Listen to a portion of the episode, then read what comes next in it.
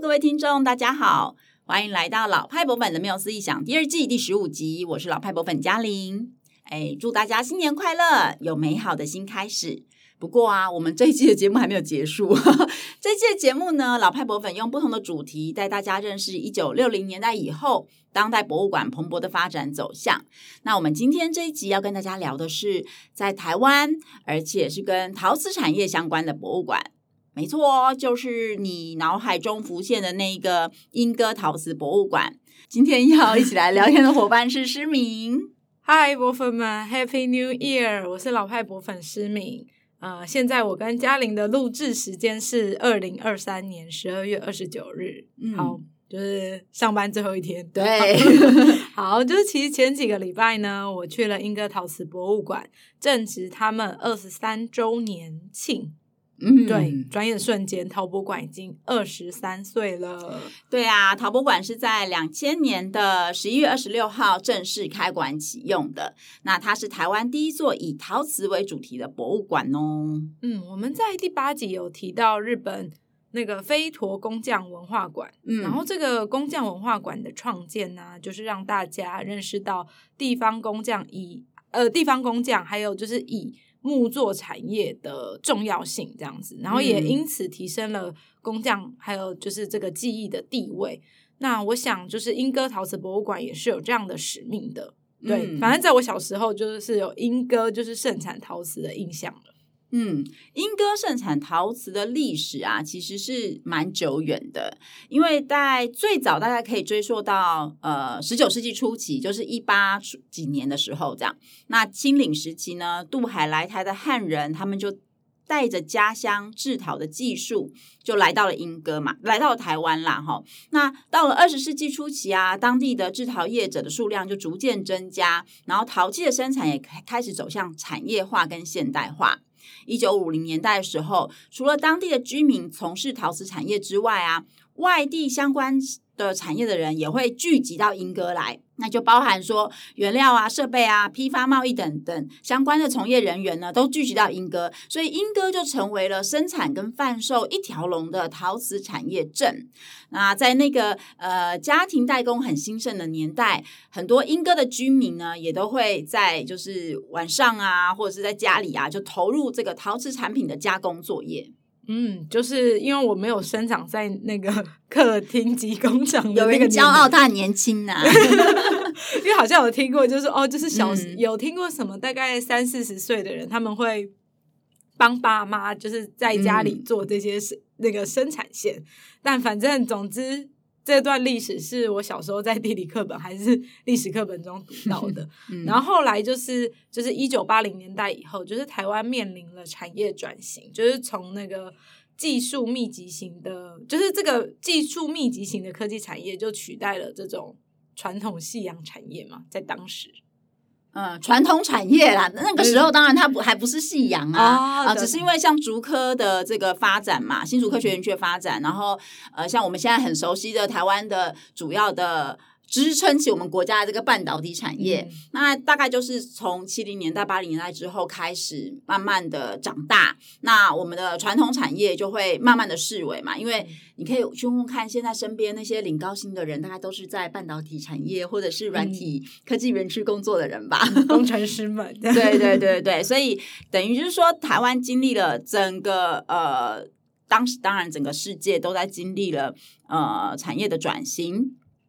所以，呃，原本英歌是以这种平价呀、量产啊这种比较工业化制成的这种陶瓷产业，它也在一九八零年代后期呢，开始取得，开始面临这个呃原料取得成本的提高，还有整个工资上涨啊、人力缺乏等等问题。所以换句话说，它的生产成本就越来越高了。那相对它的售价可能就失去了竞争力，因为那个时候中国、越南。呃，来自中国、越南的这个低价陶瓷产品也进入了整个国际市场，所以我们英哥的陶瓷产业就受到了很大的冲击。嗯，那当时的政府有出来协助做一些什么吗？有的，有的，因为其实也不只是呃英歌面临到这个，或者是陶瓷产业面临到这个问题嘛。像我们之前聊过的蔺草啊，嗯、或是玻璃呀、啊，其实都有类似的状况。所以一九八九年呢，经济部就开始推行这个地方特色产业辅导专案。哈，那个时候就选定了一些具有历史性、独特性，或者是对地方产业有贡献的这种消费型的产业来进行辅导，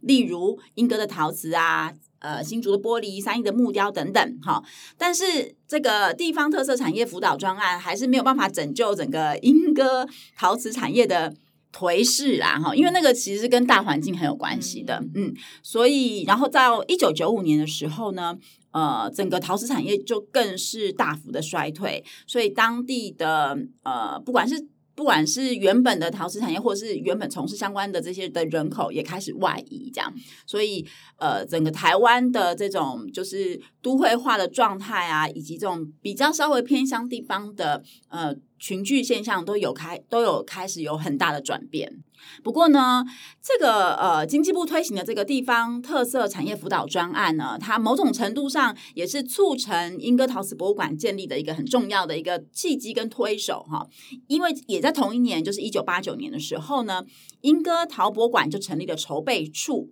那呃就有。其实就是不管是中央或地方，他们就有很多的讨论，政府有很多的讨论啊，哈。那然后在一九九四年的时候就开始新建馆舍，那历经了呃以前还叫台北县嘛，哈，就是尤清跟苏贞昌的两位台北县县长，然后耗时六年，耗资六亿，就有了我们今天看到的这个莺歌陶瓷博物馆。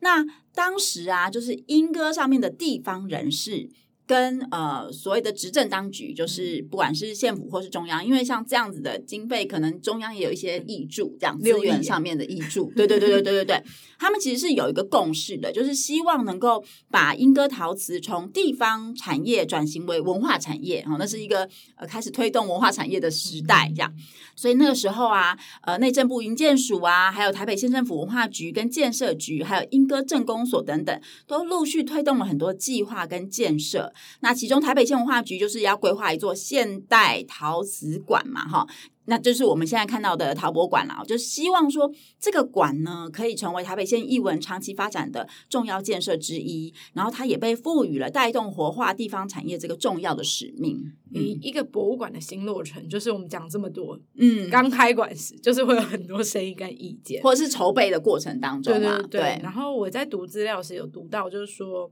陶博馆刚开馆时，嗯，就是有一些莺歌在地的反反弹声浪，嗯，然后就认为说，哎，这间博物馆是属于英歌人的博物馆，然后它应该要被定位在一个社区博物馆，或者是说要以发展英歌产业为重点。是然后，因为我觉得我不是在那个脉络或是那个时代，所以我就不太清楚那个反弹的点是什么。哦，好，那其实呃，当然我们现在比较没有那么。多的机会去深入研究当时的一个状况。不过，就我这个年纪比较大，然后有经历过那种时代转型的人，哦，来来推测的话，很有可能是这样子，就是。因为在面临产业转型的时候，其实对地方而言是一个很痛苦的过程。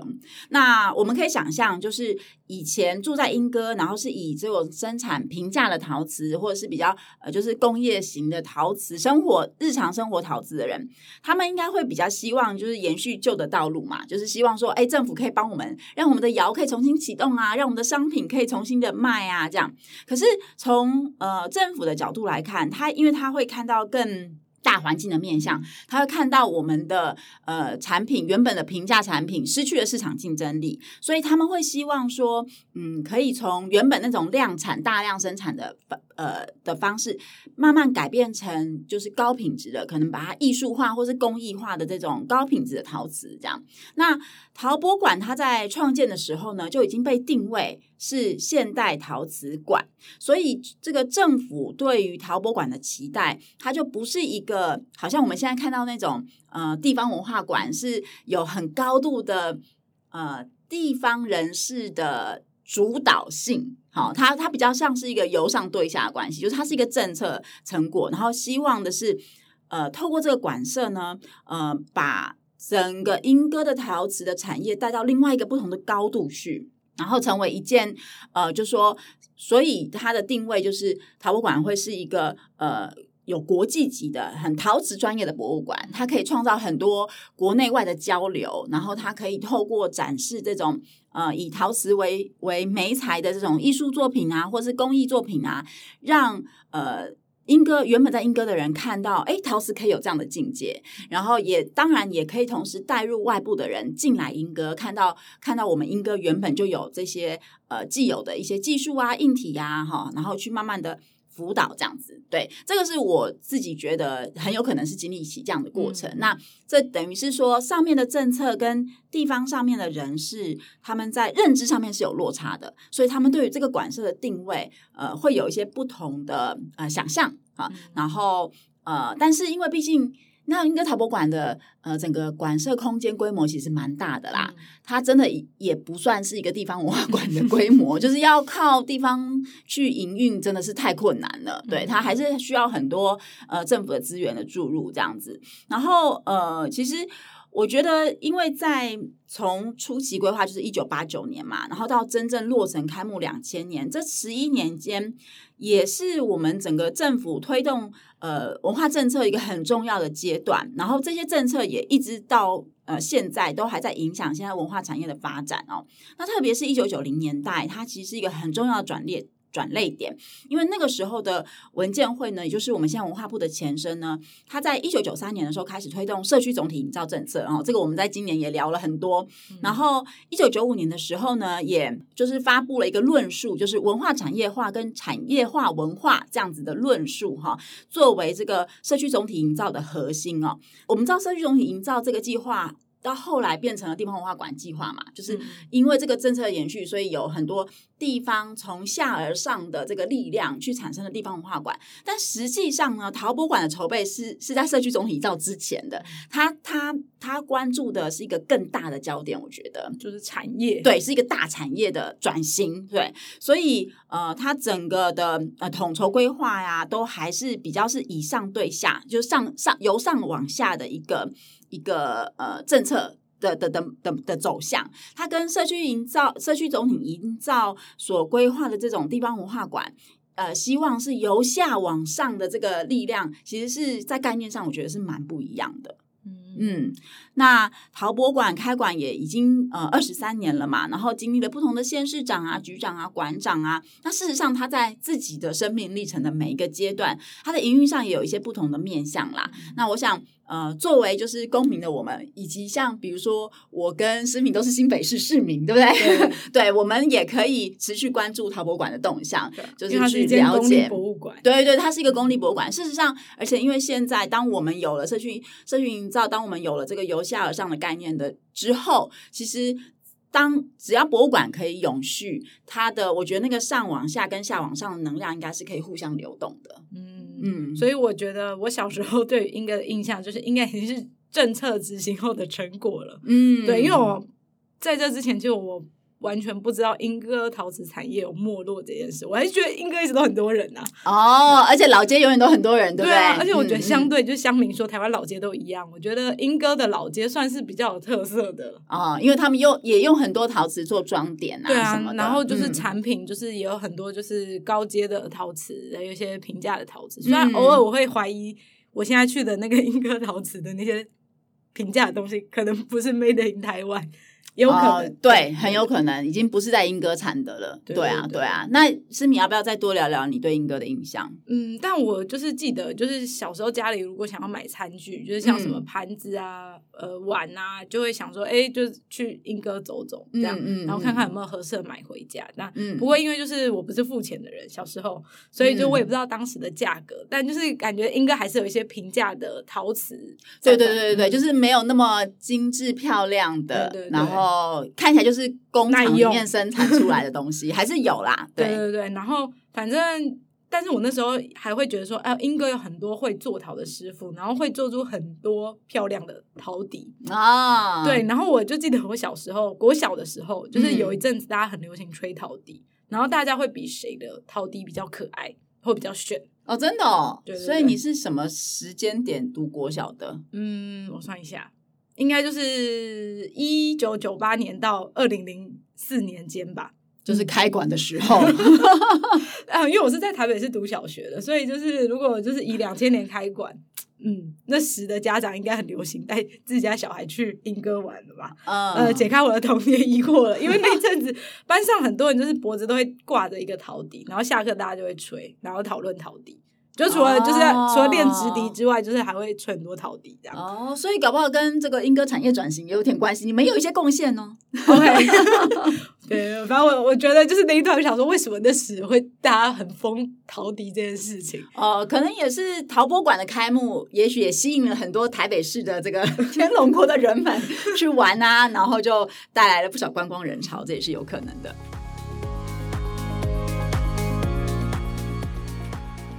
那呃，因为就是面对这个国际市场，这个非常多低价陶瓷的竞争嘛，所以呃，政府当然就是希望说，可以让这个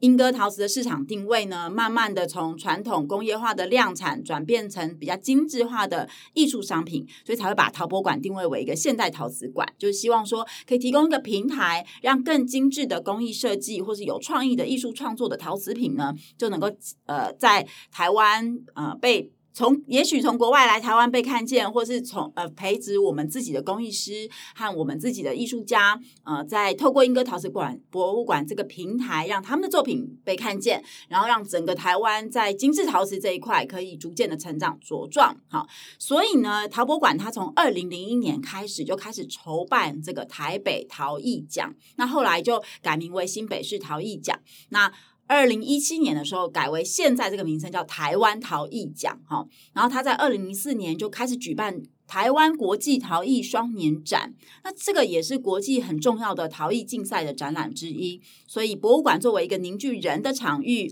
呃，交流内外就可以让陶艺家的故事持续的呃发展啊发酵。嗯嗯，那我想分享的就是说前几个礼拜去陶博馆时，我看到一件呃非常喜欢的作品，就是二零二三年。台湾陶艺奖新锐奖的首奖作品，嗯，然后它是由陶艺家宋丽所做的那个餐桌礼仪，哦，然后这件作品真的非常可爱，大家就是可以点选那个资讯栏的链接看那个 IG 照片，嗯，然后就是它的这个。作品的外观是一个复古的相机造型，然后就是机身里面是中空的，因为烧陶就是里面一定会是中空，不会是、嗯、不会是实心的，不然会爆掉，这样烧的时候会爆掉。嗯，好，就是这个中空里面呢，就是是重点，就是藏有小惊喜，就反正它就是是一个相机，然后可以打开那个相机背后，然后还有一个门，这样就很像是那个相机那种视窗那种，然后把它拍底片呐、啊。哎，对对对对对，以前以前它如果是背后的话，以前如果是底片机，它背后就是有一个门可以打开。对对对，然后就是观众就可以看到，就是有一只兔子用身体保护餐桌上的食物，嗯，然后就是那一只兔子的身后就站了好几个有着身躯的镜头，然后那些镜头们就伸长了身子，然后就他们就是为了要拍照，捕捉第一手的拍照画面这样。我记得我听过一个笑话，就是大家为什么要？就是相机什么什么食物坟墓嘛，就是要拍尸体那种感觉。好，总之这个作品真的蛮有趣的，它其实就是反映了我们现代的人在吃饭或聚会的时候呢，就是让手机跟相机先去吃那个美食的那种情况。对，然后反正就是这个作品就是传递的讯息，就是会让人会心一笑，就是太反映我们。现在的那种情生活情境，嗯嗯，嗯，当然这个作品也运用了很多就是陶艺技法，就是像是呃泥土结合很多不同的材质去烧，就是你光、哦、它是一个跨媒，就是多媒材的作品、嗯。对对对，就是你光想象就是在那个制作烧造，就是太多变数，我觉得就是真的很难。嗯、就是当然我我们不知道怎么做的，因为那那真的太复杂了。对，反正我真的觉得这个首奖真的是实至名归。就是身为就是一般观众，反正我不是评审，但我还是觉得哦，这这太厉害。了这样，嗯嗯、然后就是呃，我去看了那个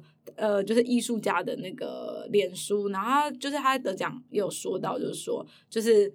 就为什么他的那个，就是他评审就说，哎，你的作品真的好可爱，他就说，哦，我知道，然后就想说，哎，为什么？我的作品都是这种很动物可爱的风格，嗯、然后他就说啊，因为这个世界太残酷了，就需要很可爱。哦，对对对，所以才反映说，哎，就是他都会做这些可爱的作品。然后我就觉得，嗯、哦，我真的被疗愈到了。所以如果你也想要被疗愈，然后看看可爱东西的话，嗯、就是就是可以在呃四月二十一号前到陶博馆欣赏宋立的作品，就不止一件，就是他还有、哦、他还有好几个作品，然后什么金鱼的，是就是我真的觉得都很精致漂亮。嗯，对其实我们我们之前有呃做过一次陶博馆特展的语音导览嘛，嗯、然后那一次应该也是台湾陶艺双年展吧，就是我印象中是。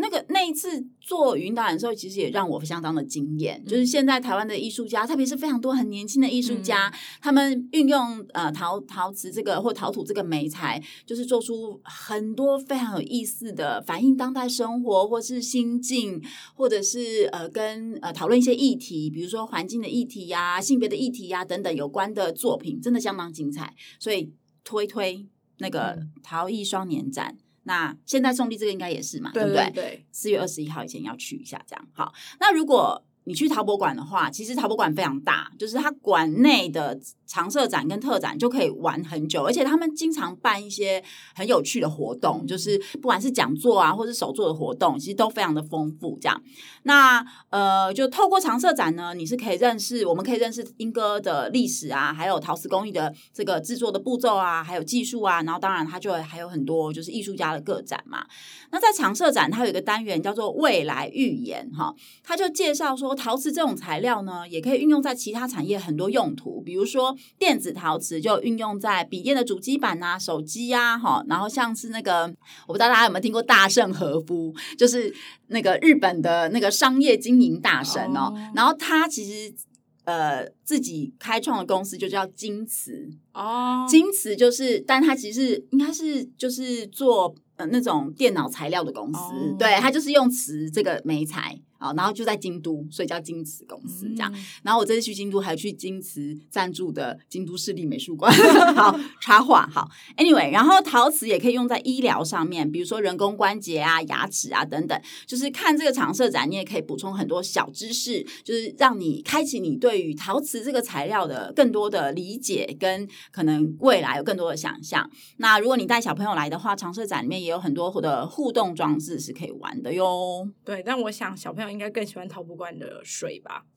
就是听说他们夏天的那个水池内，还有水池边，就是挤挤满了很多小朋友这样。哦，对，它的园区真的蛮大的，然后那个它好像会定期有喷水，对不对？我印象中是不是有一个区有吗？对对对，就是好像我是因为我最近去的时候是冬天，所以就没有没有喷没有水了。但我想夏天就是那它就是一个大水池。对对，那那个园区里面也有很多的公共艺术，然后据我了解，也都很多是那种可能是参展作品啊，然后就留下来的这样子。虽然小朋友是在园区里面玩，可是因为你眼睛看到都是漂亮的艺术作品嘛，所以那个美感还是会潜移默化的留在他们身上。这样，那当然。也许小朋友也会对公共艺术很有兴趣啊，因为他其实有很多公共艺术都是很逗趣、很具象、很萌，或者是很疗愈的这样子。然后。除了呢，呃，然后这些公共艺术也有很多是国外的艺术家他在陶博驻村的时候所呃就是创作的，所以真的是蛮精彩的。从二零零九年开始呢，陶博馆就建立了这个国际驻村艺术家跟在地产业社区还有学校的合作机制。嗯、那的确也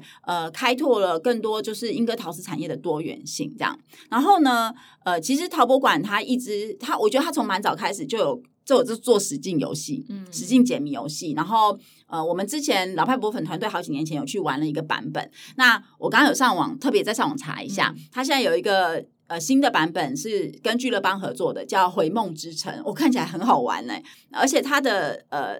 范围就是玩的范围也不只是在陶博馆，它还有整个莺歌艺术城。哦、呃，所以就是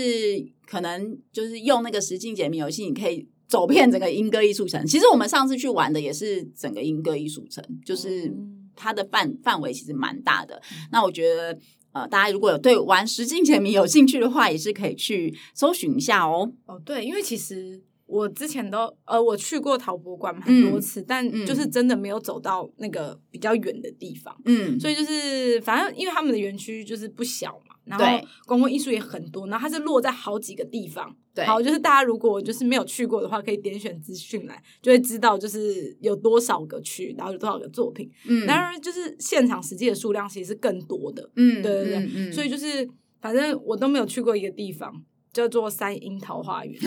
好，这个名称是那个陶博馆官网下的啦，反正就是三莺那边的公共艺术，就是它它是三莺地区，就是对对对，就是大范围，就是在那个。大溪、大汉溪那边，对，反正我等下讲，就是大汉溪河岸旁，对对对，对，反正在二零二三年前，就是我从来没有看过去过那里。反正二零二三会去那里，哦、是因为新北美术馆就在那里，它就是在那个旁边的空地这样子。对，可见你就是没有玩过实境游戏。我们那时候就是去玩实境游戏，所以很早以前就到过那块空地上，然后跟那块空地上的公共艺术有一些互动了。不过我们现在应该也不会叫那边叫三莺桃花源了吧？我是没听过桃花源。对，反正我自己讲出来就觉得有点尬，有点奇怪。反正新北美术馆就是在二零二三年开园，那就是部分区域已经开放了，嗯、然后同时也作为二零二三年台湾设计展的主展区。然后也是因为这个机缘，我才第一次看到这附近的那个。那个公共艺术，嗯、然后我就非常喜欢其中一件作品，就是台湾艺术家林顺龙的作品胚。啊，对，我那时候在 IG 看到，就是王美们就是在这个胚前面拍照。然后我就被吸引，想说哦，我也要去拍王美照这样子。我只能说王美真的很厉害，因为我没有看过王美照以前，我光看那个胚真的是看不出来她有那么厉害的，可以拍出那么厉害的漂亮的照片。呃，对，反正反正我就想说，哦，这太美了这样子。然后反正这件作品就是以旋转的那个辘轤拉胚的形式呈现嘛。嗯。然后我一开始就是就看照片，因为大家都在他的那个前面看，然后我就就以为它就只能在周围，就是没想到它是。可以进入这个胚体里面，然后就可以一层一层向上走这样子。嗯，对，我也是实际到了现场我才知道这样。嗯，对，就是网美们就是的角度其实也都大同小异啦。对，对，反正就是我觉得就是那个阳光，那个日光，然后它就从那个胚顶落下，然后就是在那个建筑里面，就是真的会给人一种很宁静的感觉这样子。嗯嗯嗯。然后反正就是看王美的照片，我一直以为就是这件作品是。跟新北美术馆一同新建的，就没想到他他已经是二零，他是二零零九年的作品。嗯嗯，相恨渐晚嘛，相见恨晚啊，相见恨晚。嗯，对，其实三莺这个区域呢，就是当年台北县或者说现在的新北市政府啦，他们原本他们很早以前就开始想要在这边做规划，然后想要新建一个所谓的融合艺术的。运动公园，那后来就是随着这个都市规划还有文化政策的呃调整跟改变，那现在就是我们知道新北美术馆就落在那个园区里面嘛。那这个过程当然也是蛮曲折跟复杂的啦，所以说不定等新北美术馆正式开馆以后，我们可以再开一集来聊聊这个。过程，因为其实有网络上很多那个规划报告书，你都可以查得到。那如果博粉们有兴趣的话，也可以敲碗留言告诉我们喽。噔噔噔，期待。嗯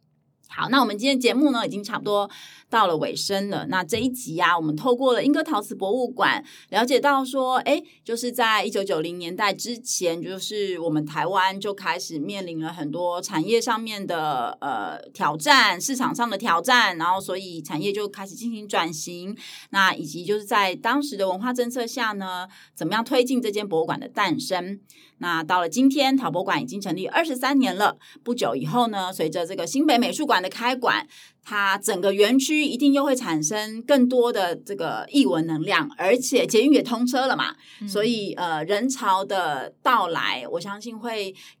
给这个整个莺歌的地区或是三英地区有一个很又又带来一些很不一样的变化，就是我本人也蛮期待的。好了，反正今天也跟大家分享了两件我很喜欢的作品，然后也很欢迎大家跟我们分享，就是你的心得，就是非常推荐大家去这样子，嗯，然后拍完美照，然后去看可爱的作品被疗愈这样子，然后或者是听众跟我一样，就是在小时候的记忆中有陶笛旋风的话，也有爱跟我说，因为我真的很想找同类。好啦，那这集节目就到这里，如果觉得这集节目内容有趣的话，也请分享。给身边的人，然后让老派博粉陪伴大家，继续说出有趣的博物馆故事。欢迎大家到各大社群媒体、脸书、IG、Line 搜寻老派博粉的缪斯意想，追踪我们。好，那我们下回 Podcast 再见喽，拜拜，拜拜。